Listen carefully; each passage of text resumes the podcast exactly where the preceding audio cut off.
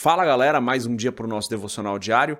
Vamos continuar meditando em Mateus capítulo 3. Eu sou André Maldonado e o AB7 é uma produção do JC na Veia.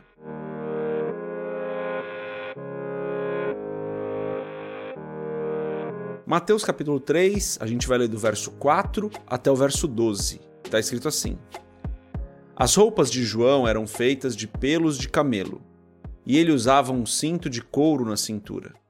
O seu alimento era gafanhotos e mel silvestre. A ele vinha gente de Jerusalém, de toda a Judéia e de toda a região ao redor do Jordão. Confessando os seus pecados, eram batizados por ele no Rio Jordão. Quando viu que muitos fariseus e saduceus vinham para onde ele estava batizando, disse-lhes: Raça de víboras, quem lhes deu a ideia de fugir da ira que se aproxima? Deem fruto que mostre arrependimento. Não pensem que vocês podem dizer a si mesmos: Abraão é nosso pai, pois eu lhes digo que destas pedras Deus pode fazer surgir filhos a Abraão. O machado já está posto à raiz das árvores, e toda árvore que não der bom fruto será cortada e lançada ao fogo. Eu os batizo com água para arrependimento, mas depois de mim vem alguém mais poderoso do que eu tanto que não sou digno nem de levar as suas sandálias. Ele os batizará com o Espírito Santo e com fogo. Ele traz a pá em sua mão e limpará a sua eira, juntando seu trigo no celeiro, mas queimará a palha com fogo, que nunca se apaga. Até aqui, até o verso 12, vamos fechar os nossos olhos, curvar nossa cabeça e fazer uma oração. Pai, tu és bom e santo, o Senhor é justo e fiel, não há Deus como o Senhor, só tu és o nosso Deus maravilhoso, perfeito. Tu és o grande Deus, tu és Senhor dos senhores, Rei dos reis. Tu és o nosso bom Pai. Eu te agradeço por mais esse dia, te agradeço pela tua graça e pelo teu amor, te agradeço porque o Senhor está conosco novamente, te agradeço por esse devocional, te agradeço porque o Senhor tem nos abençoado. E eu peço, Pai, perdoa os nossos pecados, porque o Senhor tem feito tudo isso por nós, mas às vezes nós ainda caímos, às vezes nós ainda caímos em tentação, nos desviamos dos teus caminhos, não fazemos a tua vontade. Perdoa-nos, Senhor, da mesma maneira que nós perdoamos aquelas pessoas que nos fazem mal, que pecam contra nós. Perdoa-nos, Pai, porque nós dependemos da tua misericórdia. E eu peço em nome de Jesus, abençoa o nosso dia hoje, guarda a, a nós e as nossas famílias esteja conosco, nos protegendo, nos livrando de todo mal.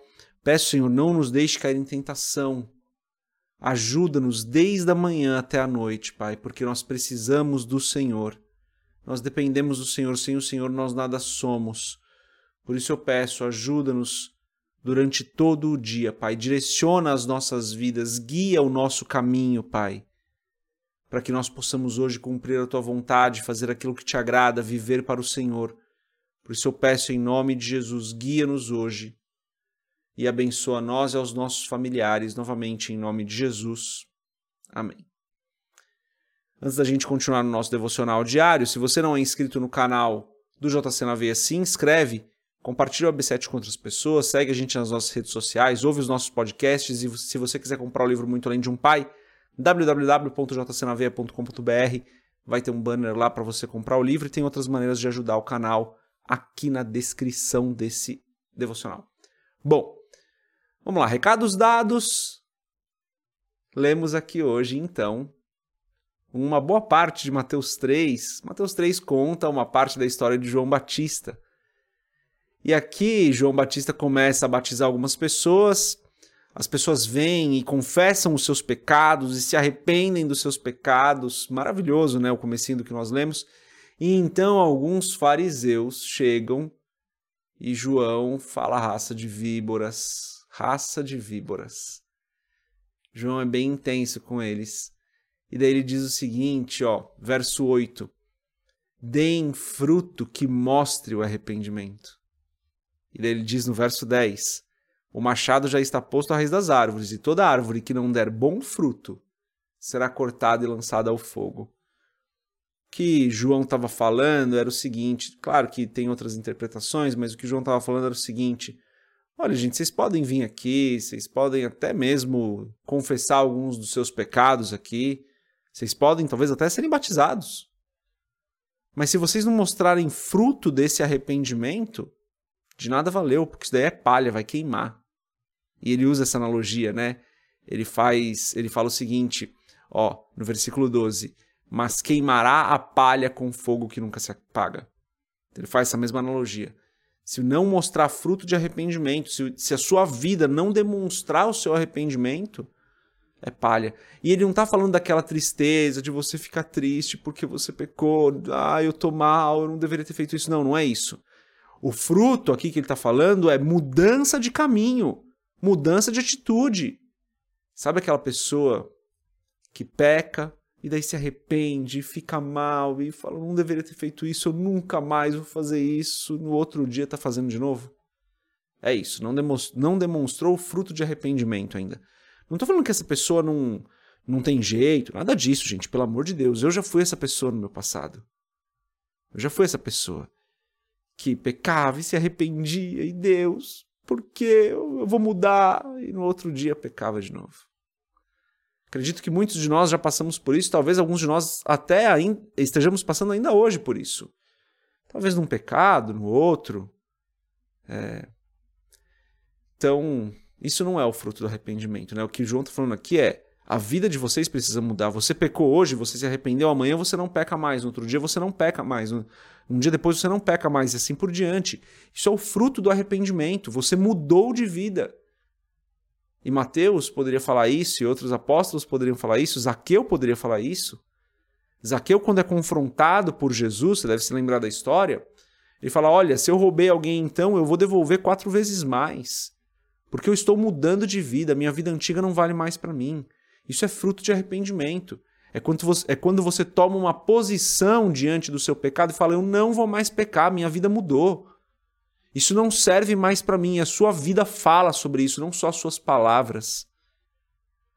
Porque vamos ser sinceros, não era difícil chegar ali para João e falar: João, eu menti, cara. Eu menti, eu menti pra, minha família, velho. Eu eu menti, eu falei que eu ia viajar, eu não fui, eu, eu tava fazendo outra coisa, cara, eu tava com os meus amigos. Ele confessou o pecado ali. E daí João vai e batiza ele, né? Essa pessoa aleatória que eu tô inventando aqui agora. Fácil fazer isso. No outro dia ele volta e peca. Então o que João está falando é isso: mostrem fruto de arrependimento, porque sem o fruto do arrependimento é palha, e palha vai queimar no fogo.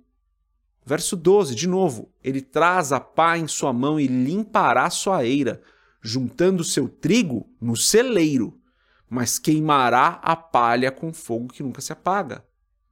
João profeticamente já estava falando daquilo que iria acontecer, que vai acontecer no fim dos tempos. Então é necessário que nós demonstremos fruto do nosso arrependimento. E fruto do arrependimento não é você chorar, não é você ficar triste, Claro que isso também faz parte, mas é você mudar de vida, mudar de atitude. É isso que João estava falando para esses fariseus aqui. Falando, cara, vocês vão vir aqui, vocês vão ser batizados, vocês vão confessar seus pecados, mas e amanhã?